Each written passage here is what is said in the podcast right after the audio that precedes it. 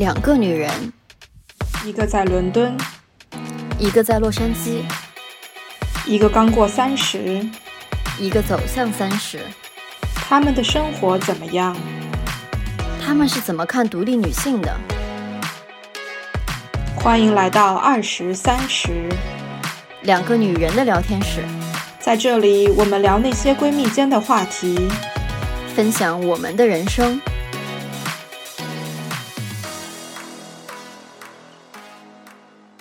国早上好，啊，美国晚上好。大家好，我是梁爽。今天和晨晨姐，我们来聊一下这个独居和陪伴的问题。我们两个也都在国外生活很多年，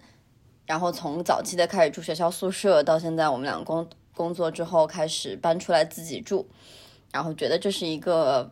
每个人都会面临的一个选择，就是我要和别人住还是要和自己住。其实当初想要聊这个话题，是因为我已经一个人独居六七年的状态。嗯，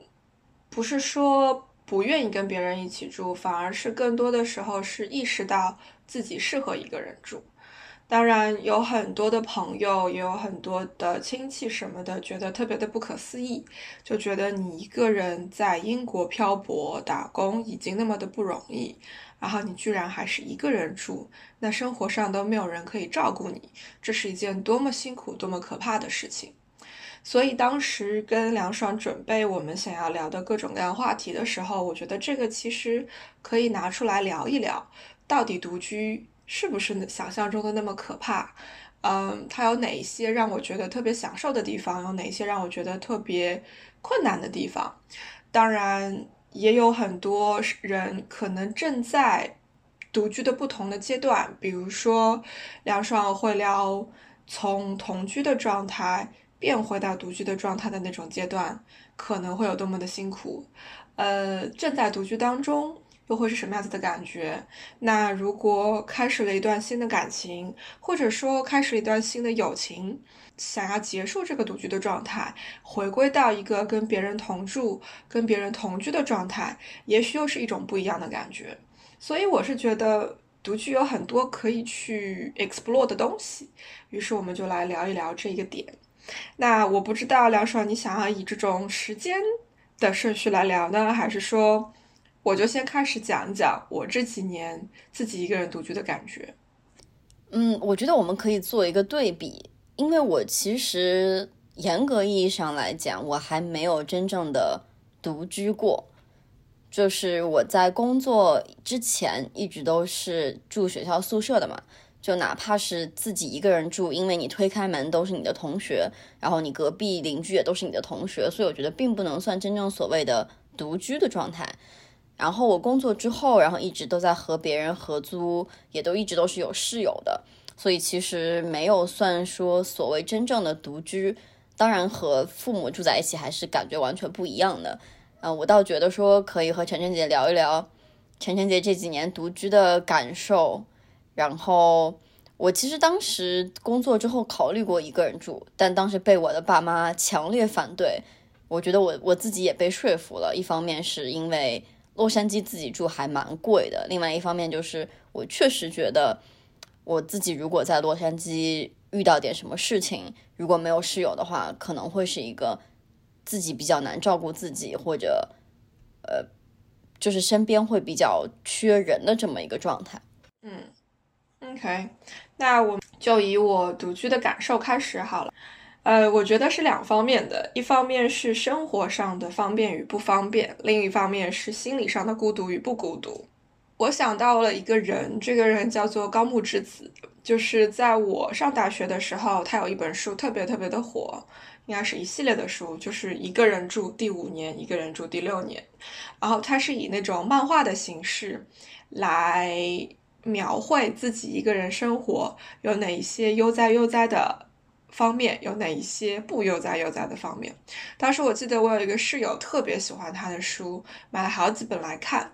然后应该是去年的时候，高木直子有了新闻说他脱单了，找到了另一半，而且结束了他的独居的生活，两个人住到了一起。就我觉得这个女孩子的这种这个经历特别特别的可爱，嗯。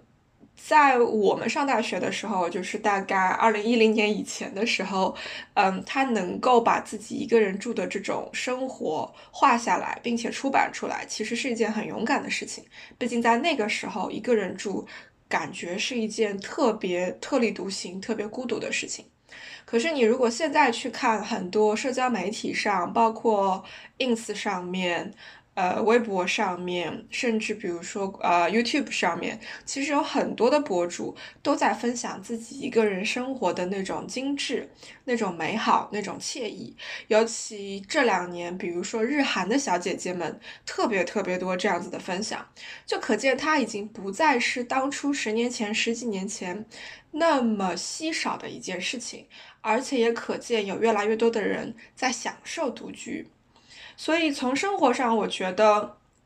独居有很多方便的地方。最大的便捷在于没有另外一个人来影响你的日程安排。你想要去干什么的时候，多多少少，基本上百分之八九十的时间，它是可以成型的，不会有另一个人跟你说啊，这个东西要稍微等我一下，我要再花个十分钟弄一弄啊，我还有一个会，你再等我个半个小时，我们再出门。所以你有一种自由，这种自由是真的是你说走就可以走，你想走就可以走的自自由。而且另外一方面的自由的体现是，你今天懒了，不想认认真真的做饭，你就可以随意。的煮一碗面，然后煮完面的锅就继续放在灶台上，呃，吃完了面，筷子跟碗也可以随意的摆在任何地方，没有人会来觉得说你放在那里影响到了他的生活，没有人会来跟你讲说，哦，这个你能不能稍微收一下？我觉得不是特别的好。那不是说我在。挑剔我们的室友，或者说挑剔跟我们同居的人，但是纯纯粹的从生活方便的角度来讲，一个人的时候真的是你可以把东西想放在哪里就放在哪里，不会对别人产生任何的影响，也不会对别人产生任何的阻碍，更不会有人在后面来念你。所以这种自由其实挺爽的。我不知道你怎么看？嗯，我当时其实从就是去年的。房子，然后搬到现在的房子，其实也就是出于相对自由的考虑。就我和我现在的室友，其实去年我们就住在一起嘛。我们其实，在租另外一个女孩子的房子，相当于另外一个女孩子是房东，然后我们租她的两间房间。我们两个同时的感觉就是，我们在家里没有这种所谓的掌控感。我们会觉得说，家里的所有东西都是别人的，然后而且我们在使用客厅的时候，不会那么的随意。然后东西也基本上不不往客厅放，都在自己的房间。我们两个就会觉得没有那种所谓自由，或者说所谓家的那种无拘无束的感觉。然后最后我们两个决定说，两个人一起搬出来，然后租了现在的房子。到现在的房子，我倒是会觉得说，呃，因为我们两个还相对来讲比较合得来嘛，所以还是觉得说不太舒，还是可以蛮无拘无束，蛮享受那种自由的状态的。嗯，所以也就是从合租的角度去看，只要你找对了室友，这种无拘无束、这种自由感，并不是说只有独居才会有。我是说，我觉得可能不能百分之百完全的复刻一个人住的那种自由感，嗯，但是可能它也是一定程度上来讲可以实现的。然后我觉得合租的另外一个好处，可能就是。当你需要一个人说说话，或者你心情很不好的时候，还蛮需要另外一个人，就是一个活生生的人出现在你面前，和你能够去交流的。尤其是今年这个啊，因为这个啊，COVID nineteen 的这个情况，我会觉得说，其实非常的感激，说我有一个室友在，然后我们两个可以大家互相说说话，然后相互扶持的走过这么大半年的这么一个隔离的时期。我觉得如果是我一个人的话，我可能会更快的，心理上出现那种不安全感，以及说会觉得自己被在 lock down，有一种说我是一个独木舟，然后我自己在往下沉的那样子的感觉。嗯，我觉得这个很有意思，就是我们两个人之前经常讲我们有多么的像，性格有多么的类似，但是在聊到住的这件事情上，其实我们挺多想法挺不一样的。就我因为是一个人经经过的整个英国三个月，大概三个月的封城的这个时期，我特别特别的享受。嗯，这种享受是因为第一，我觉得外面的世界终于安静下来了。就在伦敦生活过的朋友，大大家应该都知道，伦敦其实是一座非常嘈杂的城市，噪音非常非常的多。因为这座城市二十四小时不休息，你晚上一点钟、两点钟走在街上，有那个夜巴士，就是晚间的那个公交车，然后出租车。有 Uber，有那个 Boat，各种私营的这种车，大家很多人，当然这个是在，呃，新冠以前，酒吧有大部分呢是在十一点钟结束营业，但是如果你了解伦敦，你可以找到一点钟结束、两点钟结束、三点钟结束的酒吧，你可以一直喝个通宵，喝到早上的那种，所以这个城市非常非常的热闹，非常非常的嘈杂。当封城出现的时候。整个城市安静了，路上没有那么多的车，让我觉得特别特别的舒服。而且中间我还出去骑自行车，能够在自行车上穿过之前，比如说牛津街、摄政街、呃骑士桥等等那些原本是购物天堂、平时是车挤车、人挤人的地方，但是在那个时期，那个时期真的是空无一人，那种感觉特别特别的棒。啊，其实更重要的是，我觉得封城的那三个月，我一个人是让我能够排除外界很多嘈杂的声音，然后不被那么的 distract。反而能够有那个时间跟精力关注在我自己身上，让我自己去做一些反思，去做一些学习，然后去做一些提升等等。我觉得这个在有室友的情况下，或者合租或者同居的情况下，相对来说完成度会低一些。因为很简单的一个例子，我封城期间，我可能一天工作八个小时的。时间不变，但是我可能是每天早上工作两个小时，下午工作三个小时，然后晚饭以后再工作三个小时，因为我觉得那样子的三段让我更能够把精力很好的分布出去，而且我晚饭之后的那三个小时效率也特别特别的高。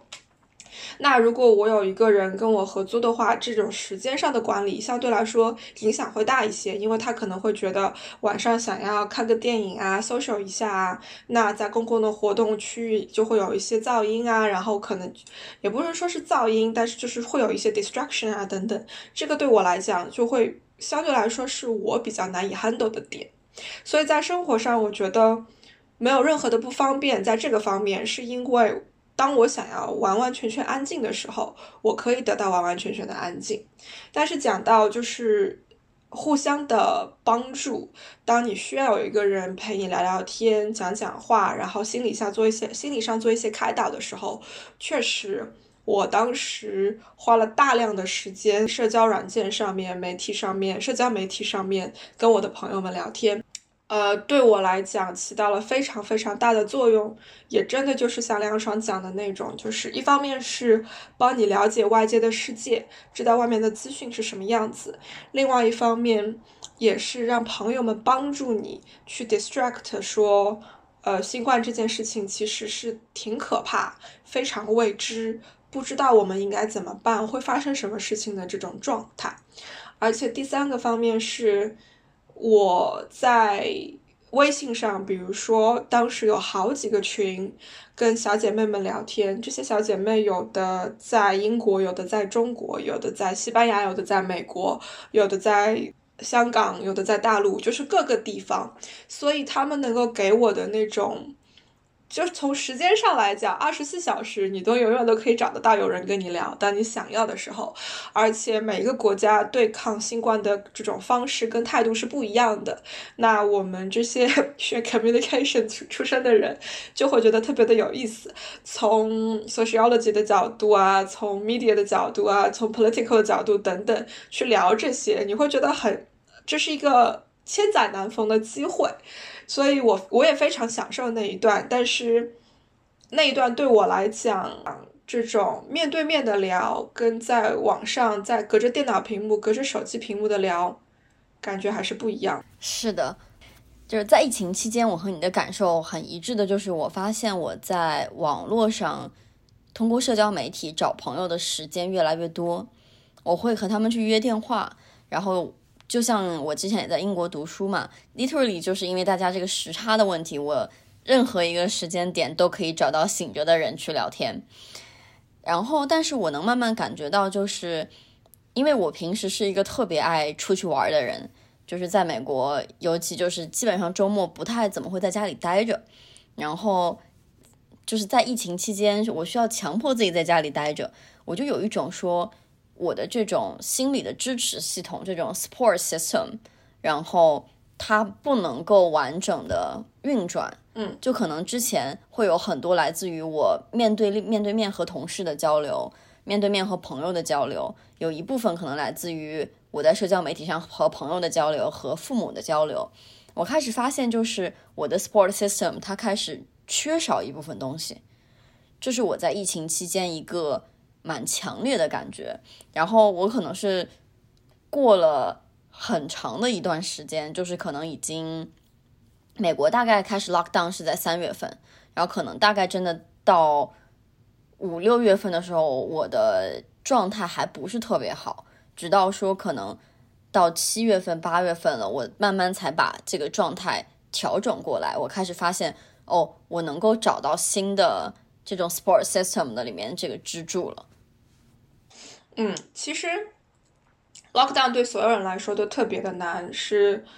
呃，是对我们的生活习惯的一种改变。比如说，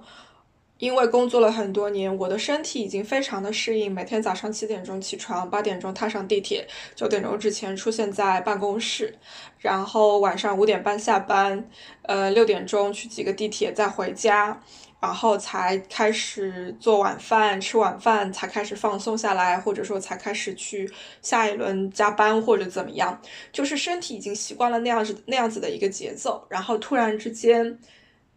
你告诉你自己说你不需要这样子 commute，不需要这样子通勤，你也不需要去超市采购，你能做的是，呃。去抢超市的这个送货上门的那个 slot，然后要去做很多的规划，因为你能抢到的只是每三周给你送一次等等。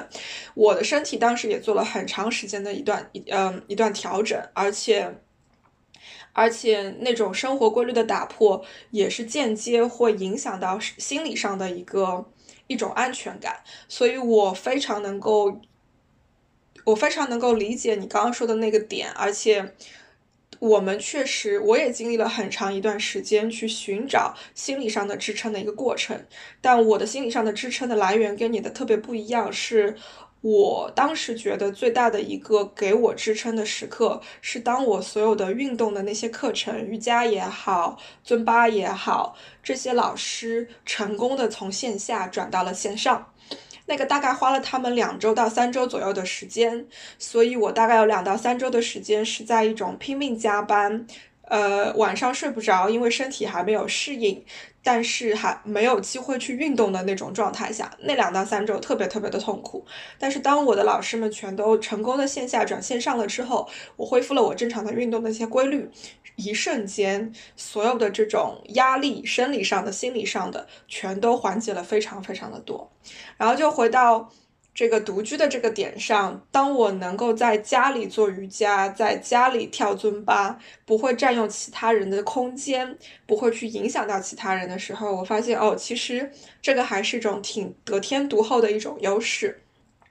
我有很多一起尊巴、一起瑜伽的朋友，就是一方面不喜欢一种在家里一个人运动的感觉，另外一方面是他们家没有那个空间，因为比如说他们家是两室一厅，但是那个厅其实也是一个房间，租给了其他人，那其实他的房间里面就没有那个空间让他去跳这个尊巴，所以很多人在这个过程当中就不得不 drop out，没有办法继续。我也就是这种例子也是存在的，所以从生活上面来讲，有的时候也真的是取决于你的空间有多大，你的条件是否允许的情况下，这方面我觉得还是多多少少合租会有一些不方便。可是换个方面来讲，一个人住有非常大的不方便的地方，是在于我那三个月的 lockdown，感觉做家务做的真的是天昏地暗，没有人可以来解救我的那种。因为一个人，所以所有的家务都只能自己做，然后。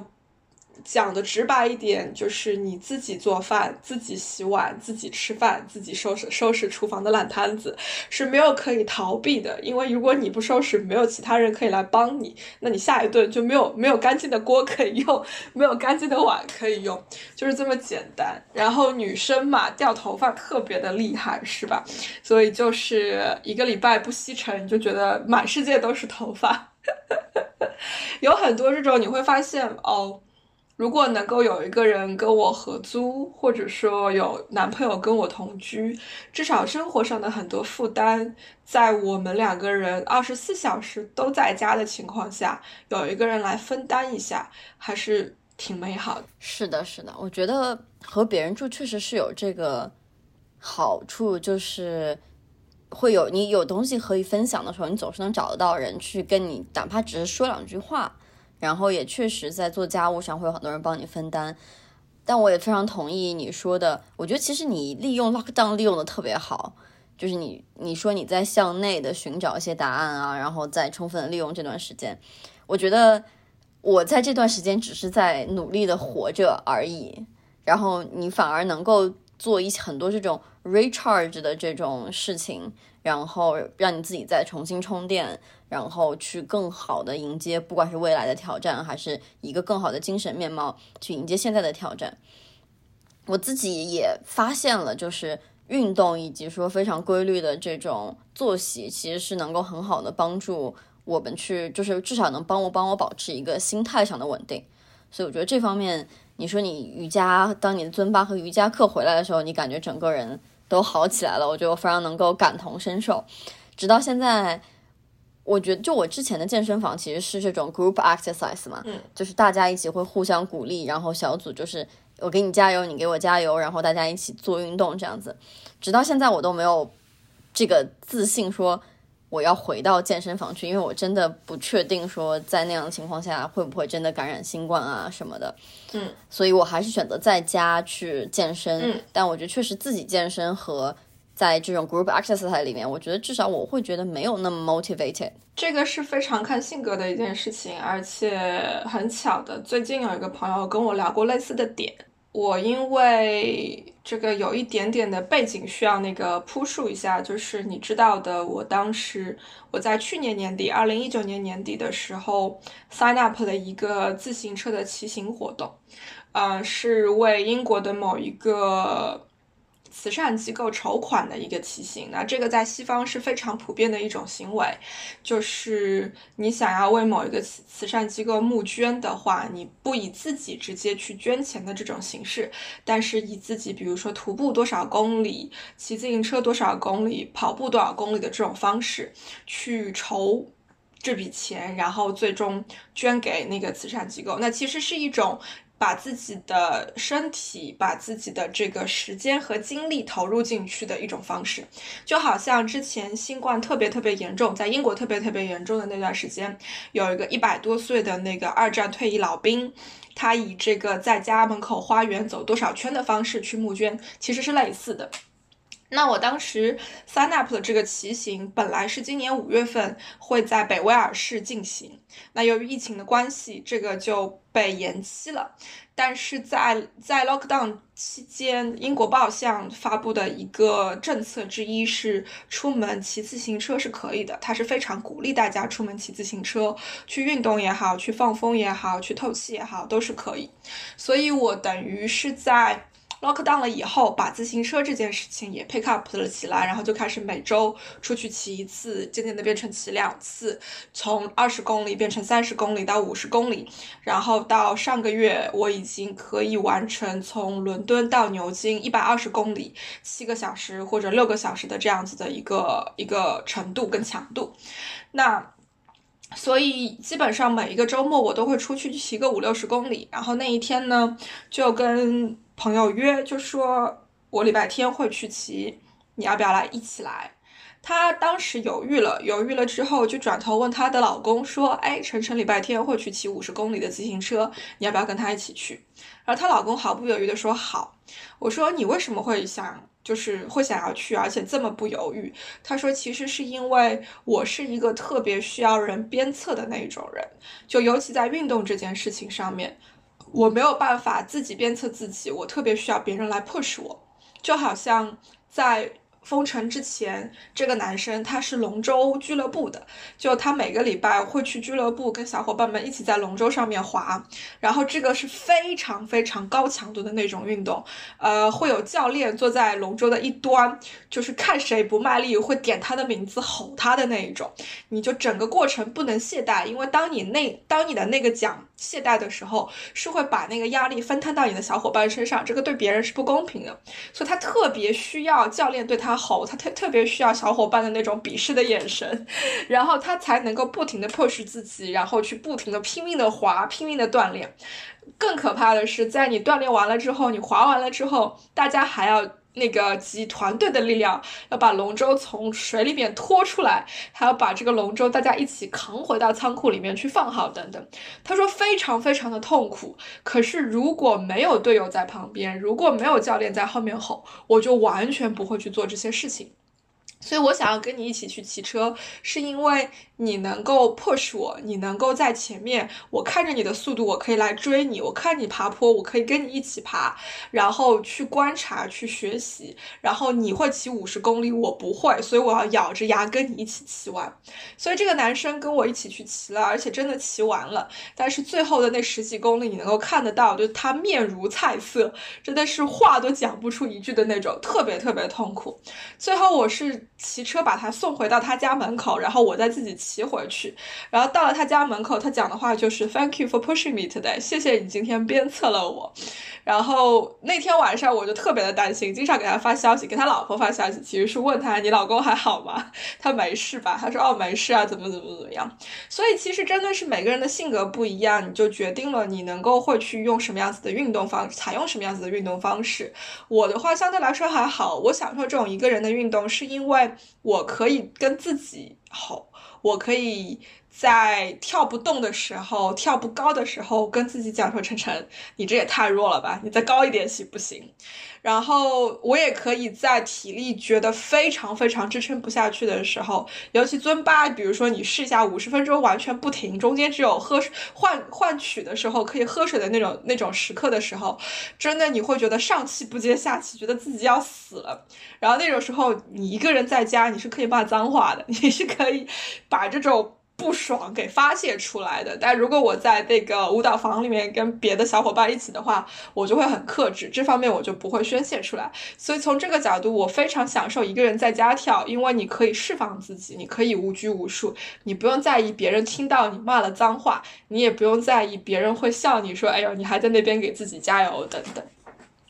那衍生出去其实就一样的，有一些人适合独居，有一些人的性格其实不适合独居，嗯，尤其是那种相对来说比较内向的人，比如说他很容易，更容易把自己越来越内向，越来越关起来，那样的话，我会觉得独居特别特别的危险。可是对于我来讲，我喜欢独居，是因为我觉得我家的那一扇门，它不仅仅是。Physically 一扇门而已，它更多的是我心理上的一种防线，就让我觉得家是属于我自己的一个地方。当我觉得辛苦的时候，当我觉得需要充电的时候，当我觉得我需要休息的时候，我是可以把这扇门关上，把手机调成请勿打扰的模式，别人是找不到我，我有充分的时间去给自己充电。然后去安静下来，去得到很好的休息。但是当我想要出去 social，想要见人、聊天、喝酒、have fun 的时候，这扇门由我控制，我是可以把它打开的。然后手机的请勿打扰模式是可以关上的。我觉得这种主动性对我来讲非常非常的有意义。我在想，这个是不是有地域的差别的问题？因为我记得我在伦敦的时候有一个很。流行或者很 popular 的房型叫做 studio，就是你的房间里面有你的卧室，然后你的厨房、你的餐厅、你的卫生间，相当于说你的生活起居是不需要迈出这个房间都可以完成的。然后在大学宿舍里，然后基本上也都是每个人有自己的房间。然后，但是我来了美国之后才发现，美国的大学它其实是两个人 share 一个 room 的，就是基本上每一个卧室它都是两张床，然后这是美国大学的一个标配，甚至更多。嗯，然后在作为美国的年轻人，当然也有人自己住啊，就我也有朋友住这种 one bedroom，就相当于自己有客自己的客厅，自己有自己的卧室。但我认识的更多的人，反而是大家就是两个人或者三个人住在一起这样子。我不知道是不是有这个地域的差别。我我自己来洛杉矶的感觉就是在洛杉矶，其实出去 social 是要花费很大的精力的。就用英文讲就是。嗯，you need to take a lot of effort to socialize，就这种感觉，就是我需要我要见一个人，我要见一个朋友，然后他住在我二十 mile 之外的地方，然后我为了见他，我去和他约说这周末我们什么时候见，在哪里见，我要开车，甚至打 Uber，然后去到我们相见的地方，然后我还要开车或者打 Uber 再回来。就完全不像说在伦敦，我当时住在非常市中心的一个地方叫 Covent Garden，就是我当时只要一下楼就是有酒吧的，就是我完全可以和别人三分钟之内就可以进入到一个 social 的环境里，但是在洛杉矶却不是这样子的。嗯，我觉得是两个点，一个是地域，确实像你讲的，伦敦它不是一个特别大的城市，从这个面积的角度，然后从各种设施的这个分布情况来讲，另外一个是我觉得文化上还是差异有非常非常大的，英国人跟美国人给人的感觉是完全不同的。那先讲这个地域的差别，嗯，确实伦敦不大。你从，尤其你在伦敦的一区，就是最市中心的这些区域，你从一个区走到另外一个区，这个是，比如说你要从黄浦区走到杨浦区，那就是远到不行的那一种。但是伦敦的两个区隔壁的话，可能走过去从一头走到另一头也就十分钟而已。然后像我住在伦敦的二区，那相对来说，从二区开始，三区、四区、五区、六区等等，这些都是更多的是以生活为主，呃，娱乐相对来说少一些的这种。地方，那我坐个地铁从二区到一区到伦敦最市中心的地方，其实也就二十分钟的事情。然后像你之前住的这个考文特花园，真的就是市区到不能再市区的地方，因为呃西区很多的剧院离你非常的近，真的就是走路五分钟十分钟就可以到戏院看场戏的那一种。然后中国城离你也非常非常的近，走过去也就可能八九分钟的样子。呃，所以确实。我们想要那种见个人、喝一杯、吃个饭，非常的方便，因为不需要开个车，什么开个半个小时、三十公里去城市的另外一端去见一个人。而且伦敦的基础建设确实，公共交通非常非常的方便，呃，地铁网络非常的发达。我有朋友是跟我讲，就是理想的退休生活就是在伦敦的市区买一套小小的公寓，楼下就是酒吧，隔壁就是餐厅。所以我想要去酒吧喝一杯的时候，下个楼就可以了，然后在酒吧的吧台上跟别别人随意的聊几句，一起看个球。但是当我想要跟人见面好好聊天的时候，隔壁的餐厅是一个很好的选择，我只要下楼约朋友在那里吃饭就可以。这是一种非常理想的生活，然后伦敦也确确实可以做得到。嗯，另外一点是，比如说我们在伦敦，我们在洛杉矶都有很多的朋友。那我的朋友们相对来说，比如由于由于年龄的关系啊，呃，家庭环境。就很多人已婚，已经有小孩儿等等，所以更多人是一种比较 settle down 的状态。那大家都会选择自己买一个房产自己来住，嗯，再加上中国人普遍来说更喜欢买新房子。那伦敦的新房其实分布的区域相对来说比较的集中，因为地就只有那么一些，市中心基本上是非常非常的少，因为都是百年老建筑，不太不太会去拆或者怎么样，所以逐渐逐渐形成了一个。环境就是说，由于新房都在这几个方位，所以华人很多都住在这几个方位。于是我的朋友们其实到头来住的离我都不是特别的远。大家可能比如说我在东伦敦，那么在东伦敦呢有很多朋友，只是分布在不同的小区、不同的镇上而已。所以想要见到他们也是非常容易的一件事情。然后从文化的角度去讲，就是你讲的这个 studio 确实是一个很独特的现象。我当初刚来的时候，我觉得天哪，怎么会有人想要住这样子的房间？因为中国人做饭本来油烟就大，你想一想，这一间房间里面既有卧室区域，又有学习区域，还有厨房区域，我的床单岂不是就是长年累月都是我的做做的饭菜的味道？我是不会想要生活在那样子的环境里的。但是我确实以前没有想过这个独立性的问题，就是。大家很多人想住 studio，就是因为我不需要离开这个房间，我不需要打开这扇门，我就满足了满足了我所所有的生活需求。那其实这个跟英国人很像，英国人很多时候确实是在能够不麻烦别人的时候就不会去麻烦别人，呃，而且英国人有骨子里有一种距离感，这种距离感是。他们多少年来一代一代这种所谓日不落帝国传下来的一种傲娇，一种 dignity。你讲的好听一点是英英伦范，就是你想想那些英国传统的绅士、英国传统的淑女，确实就会有一种距离感。他们会很礼貌的来帮助你，但是他们不会随意的开口向你寻求帮助，也不会随意的接受你的帮助。当他们接受了你的帮助的时候，他们会不舒服，他们也会想方设法的去呀来那个。把这份情还给你，这是确实是英国人给人的感觉，所以你也就可以理解为什么我们有 studio 这个东西，就是他们愿意把自己的门关上，生活在自己的这个天地里面，能不去麻烦别人就不去麻烦别人。那我我跟美国人不是很熟，我认识的美国人也不是很多。可是从媒体上主流的、非主流的亚文化等等，你能够感觉得到，美国整个文化更开放，美国人的性格更随和。他们不像英国人，很多时候端着或者怎么样，他们更多的时候确实就是有什么就说什么，有一说一，不会考虑说，呃，我。想要顾及我的面子，或者说我想要顾及你听我说这句话的感受，那我换一种方式来跟你讲，或者我 make up an excuse 来把这件事情解决掉，或者怎么样？我觉得这些在美国人的性格里面其实是相对来说不太有的。而且另外一个是比较典型的，我觉得美国人的家庭普遍来说比较大。就大家，比如说有好几个兄弟姐妹，这是很正常的事情。所以从小一起长大，互相打闹，你的空间我的空间的这种相互对的融合性，其实要高很多。英国，我的观察就是。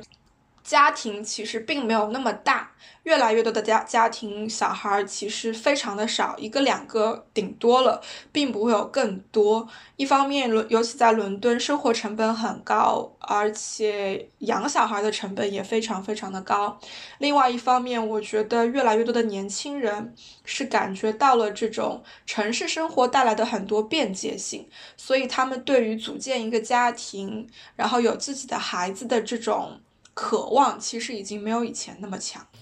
我自己的感觉和你其实差不多。我自己觉得，就伦敦是一个特别适合独居的一个城市。就是一方面是你确实脚迈出门什么都有，然后公共交通非常发达。你像洛杉矶这种地方，就什么是公共交通真的不存在的，就这种感觉。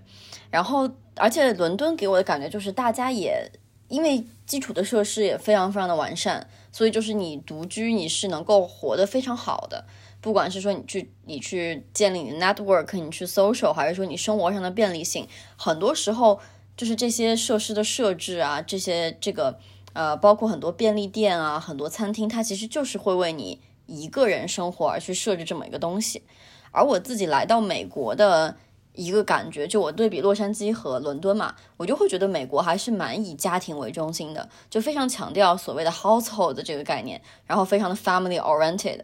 然后我在洛杉矶接触到的，就比我稍微年长一些的人，也比洛杉就比伦敦相对来讲，同年龄层的人结婚的比例会高，然后有小孩的比例也会高。而大家一旦结婚之后，就会搬到一起去住。然后其实真正我觉得可能。在洛杉矶很适合独居的那一部分人，嗯，也就只是存在在洛杉矶市中心所谓的 downtown LA 的那一块儿，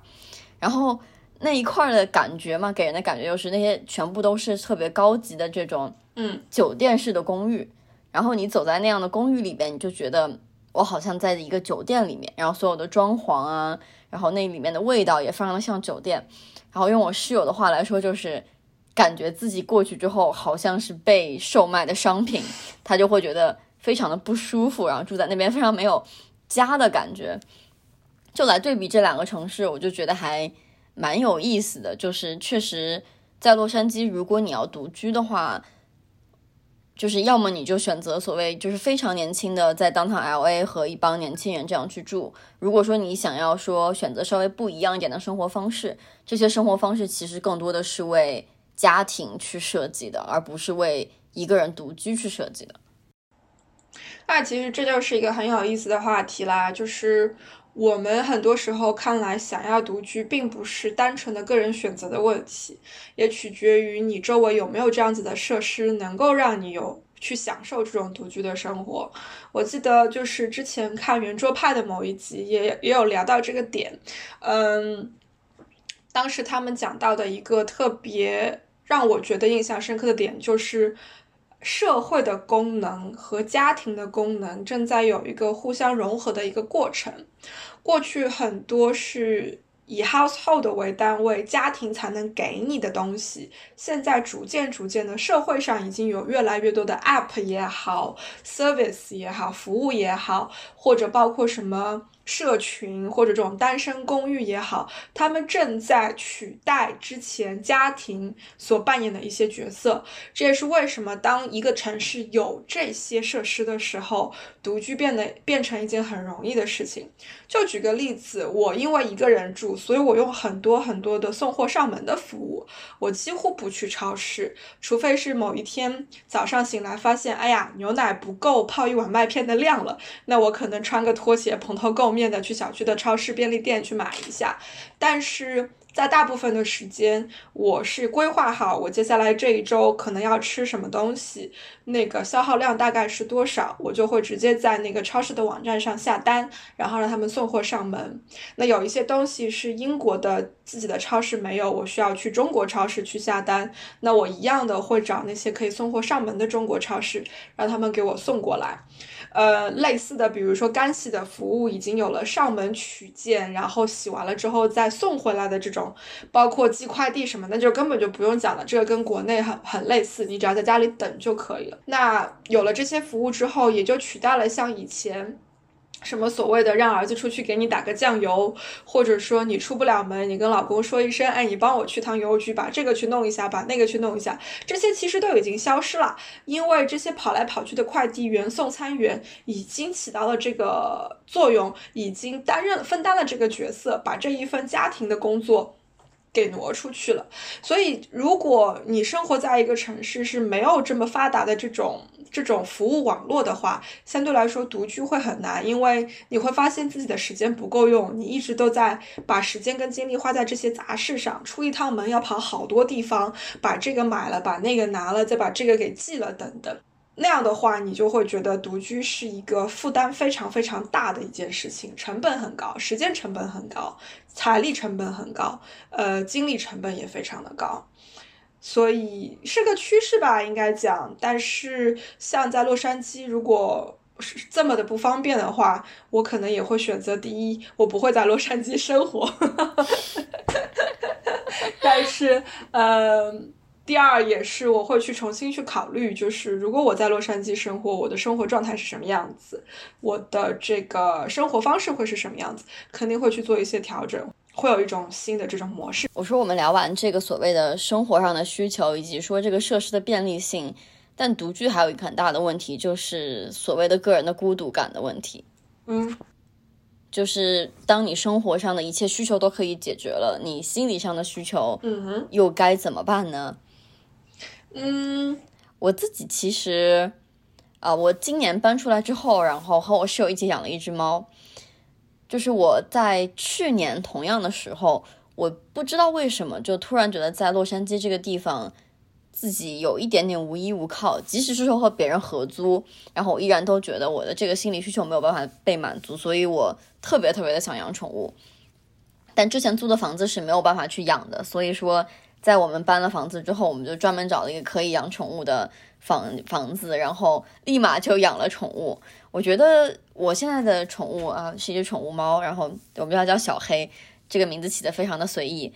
嗯，就是我觉得它其实给了我很多的陪伴，至少说，不管说我白天在做什么，晚上在做什么的时候，我会觉得哦，这个家其实有一个生物它在陪伴着我，这种。内心里的这种安全感其实是非常的，就它其实带给了我蛮多这种心理上的安全感的。我觉得就是不管这个世界发生什么，就是我的猫一直都会跟着我。嗯，我没有觉得过同居很孤独。嗯，有一些时刻是让我觉得特别的想要见人，特别的想要跟人聊天。但是性格的驱使，我是会选择那我出门去找人。而不是请别人到家里面来，而且确实我能够理解你说的那种，就是当你回家有一个生物在那里迎接你，特别的温暖。而且需要和被需要，其实有的时候被需要的感觉给人的安全感来的更大。会让你觉得我是一个有价值的人，我能够对别人的生命、对别人的生活，或者对另外一只猫、另外一只狗的生命产生意义，这个非常非常的重要。嗯，但是我觉得从我的角度，我从来没有养过宠物，我不排斥宠物，而且而且我也喜欢跟动物打交道。我有很多朋友是家里有宠物的那种，我们每次到他们的家里面去玩，都会逗猫逗狗，逗得非常的开心。但是不知道为什么，一方面是我觉得，因为我一个人住，我还没有那个足够的能力跟精力去好好的养一只猫，养一只狗。尤其狗其实需要很多的时间跟精力，你要每天定时定点的带它出去散步，让它可以上洗手间，然后要给它洗澡啊、喂食等等的各种各样的东西。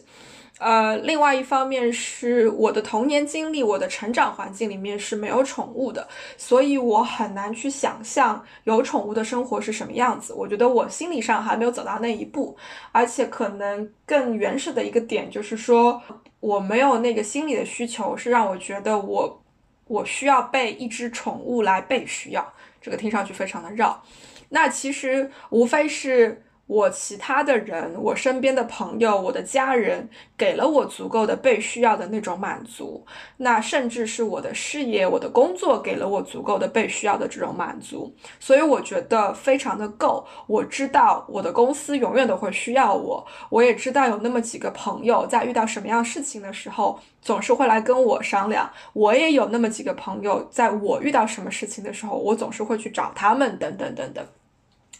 所以在心理上来讲，应该说我被需要的那一个部分由其他的角色去分担了，所以我就没有了需要养一只宠物的这个需求。但是最近生活上发生了一个变化，这个非常非常的奇妙。缘分这件事情就是你没有办法去预测。呃，开始谈了恋爱，有了新的恋情。而且男朋友非常机缘巧合的跟我住在同一个小区，我们住在不同的楼，可是就变成两个人来来往往非常非常的方便。然后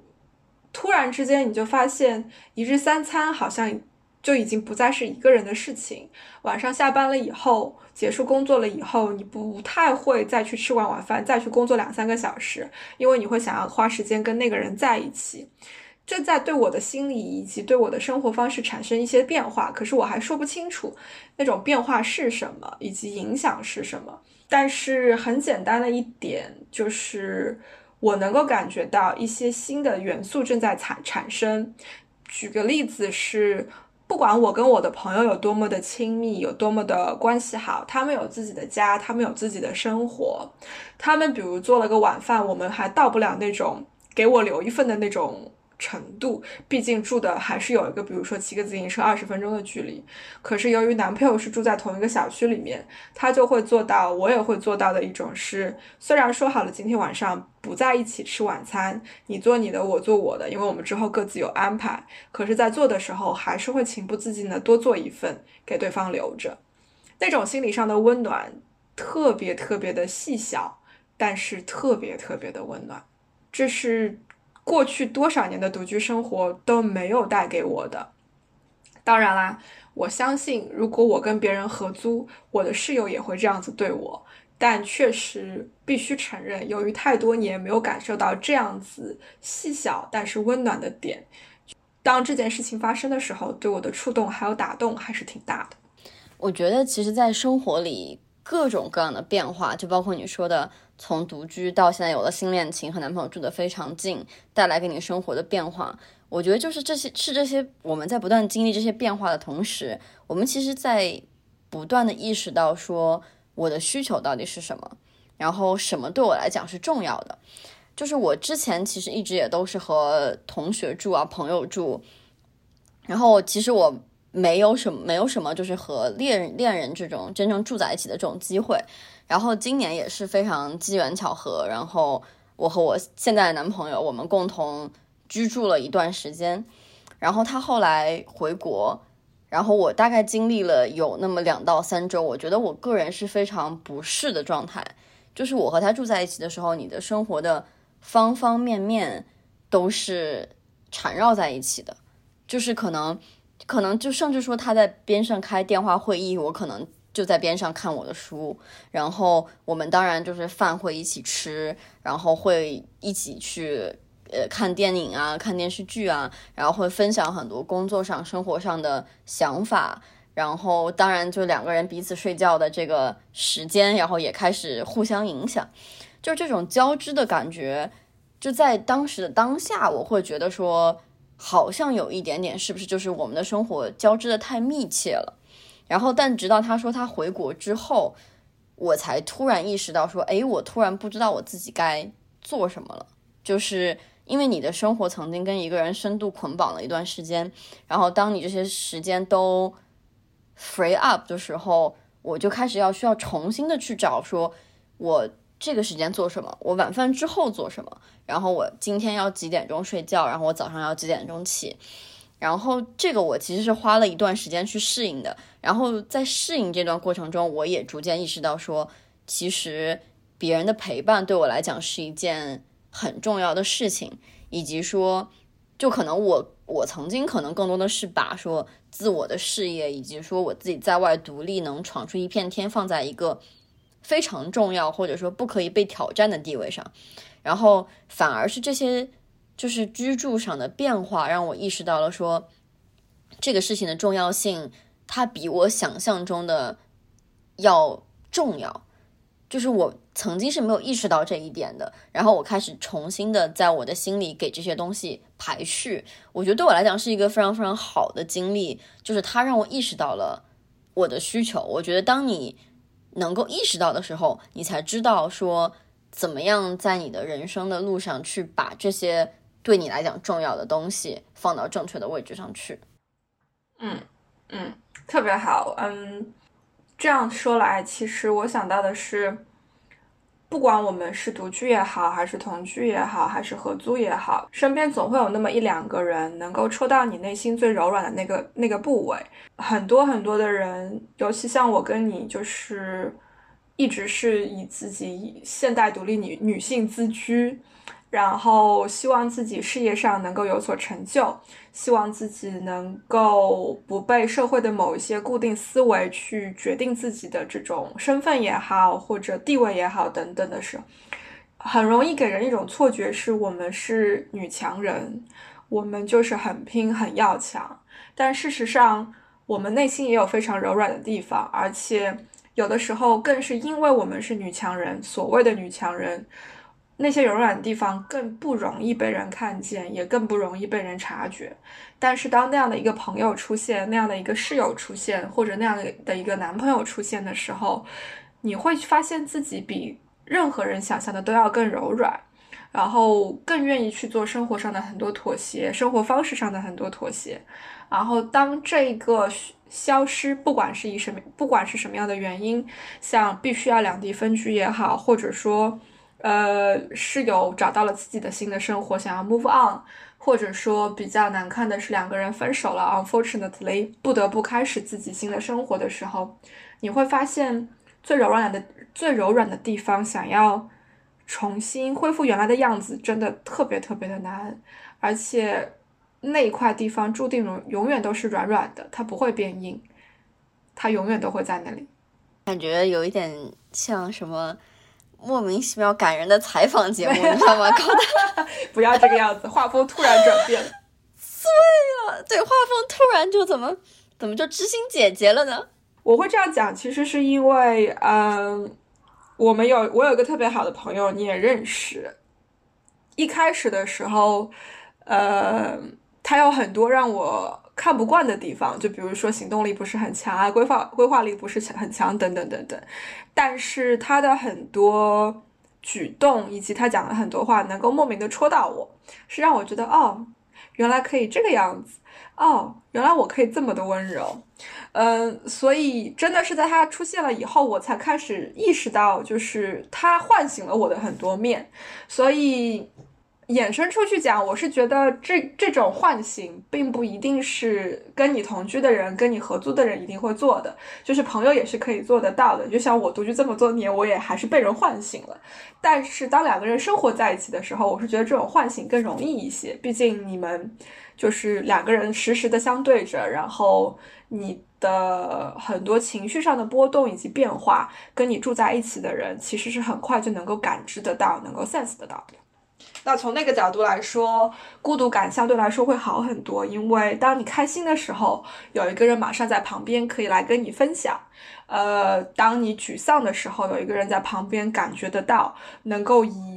你可以接受或者说你喜欢的方式，帮你把这种比较负面的情绪排解出去，这些都非常非常的重要。那不像我一个人住的时候，当我有这些东西的时候，我想开香槟，我只能去店里买了之后，冲到朋友家 来，我们庆祝一下开香槟，好不好？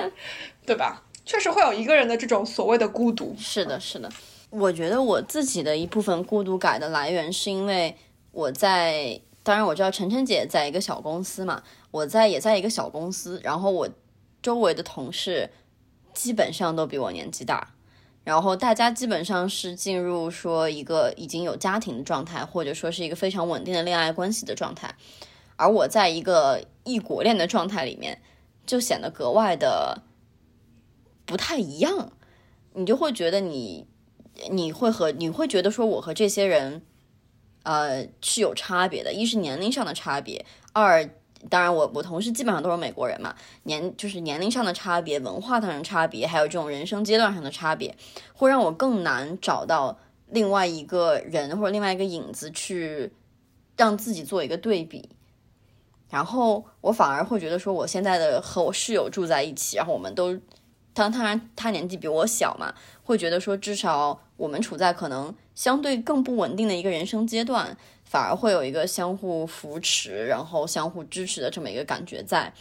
然后之前我们两个其实也说过一个就是特别特别感人的话，就听起来也挺矫情的，就说如果如果说在就是疫情的这段时间内，我们其中只要有一个人离开美国，另外一个人有很大的可能性是不会坚持留在美国的。嗯，因为就每天和你同吃同住的这个人，然后他突然从你生命里、生活里消失了，嗯，你就会觉得生活里很大的一个支点。它消失了。嗯，我同意。其实这里我觉得有一点点的 overlap，就我的朋友们在这方面起到的那个作用，跟你的室友起到的作用是一样的。我也想过，就是尤其的几个朋友，如果他们离开了英国。我依然是单身未婚的情况下，我会留在英国的可能性也会非常的小，或者即使我真的坚持留下来了，我会觉得非常的孤独，我会觉得心理上没有那种支撑和依靠。这个是跟我们之前聊过的，就是一个人在外面飘的时候，你要找到那种心理的支撑跟支柱。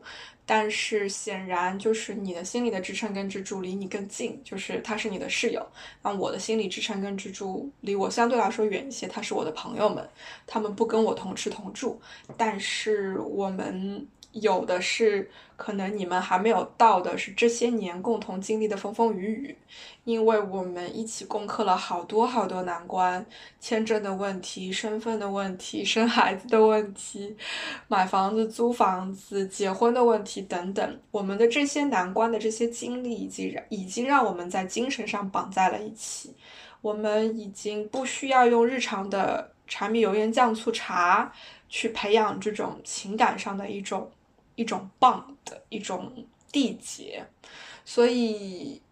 那其实很奇妙啊！你看，我们又聊回到了这个点，就是所谓的独居不独居、孤独与不孤独，归根究底是之前你讲的心理上的一种掌控感，也是心理上的一种安全感。如果你身边有人能够承担那样子的角色角色，起到那样子的作用，他是不是你的室友，其实是不一定的。有一些人心理上需要这种近距离，那他需要这样子的室友；有一些人心理上不需要，那可能他只需要的是朋友，或者是 close friends，或者是 best friend forever 等等。那当然，另一半也会起到这样子的作用。所以绕来绕去，其实你发现了吗？归根究底，还是跟我们的心有关。没错，我觉得是这样的，就是，呃，就是你的这个。我所我之前提到这个 support system，只要这个这个系统它是完整的，即使你哪怕是自己住也好，跟别人住也好，我觉得都其实没有太大的关系。然后，但是当它这个 support system 它在倒塌的时候，我觉得其实哪怕是你在跟别人住，可能你在心理上经历了，也会经历很多，呃。suffer，或者说也会觉得生活在一个不是那么特别好的状态里面。